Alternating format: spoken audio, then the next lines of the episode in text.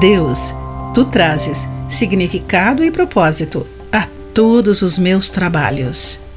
Olá, querido amigo do Pão Diário. Muito bem-vindo à nossa mensagem de esperança e encorajamento do dia.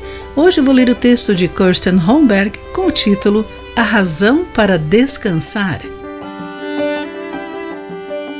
Se você quer viver mais, tire férias.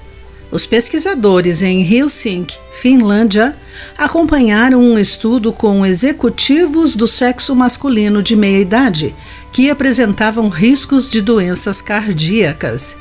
Depois de 40 anos, os cientistas descobriram que a taxa de mortalidade era menor entre aqueles que haviam tirado férias.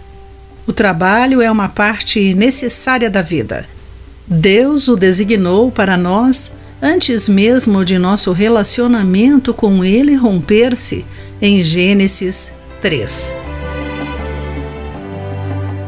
Salomão escreveu sobre a aparente falta de sentido do trabalho por aqueles que não trabalham para a honra de Deus. Ele reconheceu seu esforço e ansiedade, dor e tristeza como em Eclesiastes capítulo 2, versículos 22 a 23. Mesmo quando não estão trabalhando ativamente, ele diz que à noite sua mente não descansa, porque está pensando sobre o que precisa ser feito. Nós também podemos sentir que corremos atrás do vento e nos frustrarmos com nossa incapacidade de terminar a tarefa.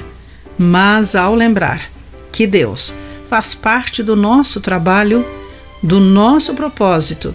Podemos trabalhar duro e descansar.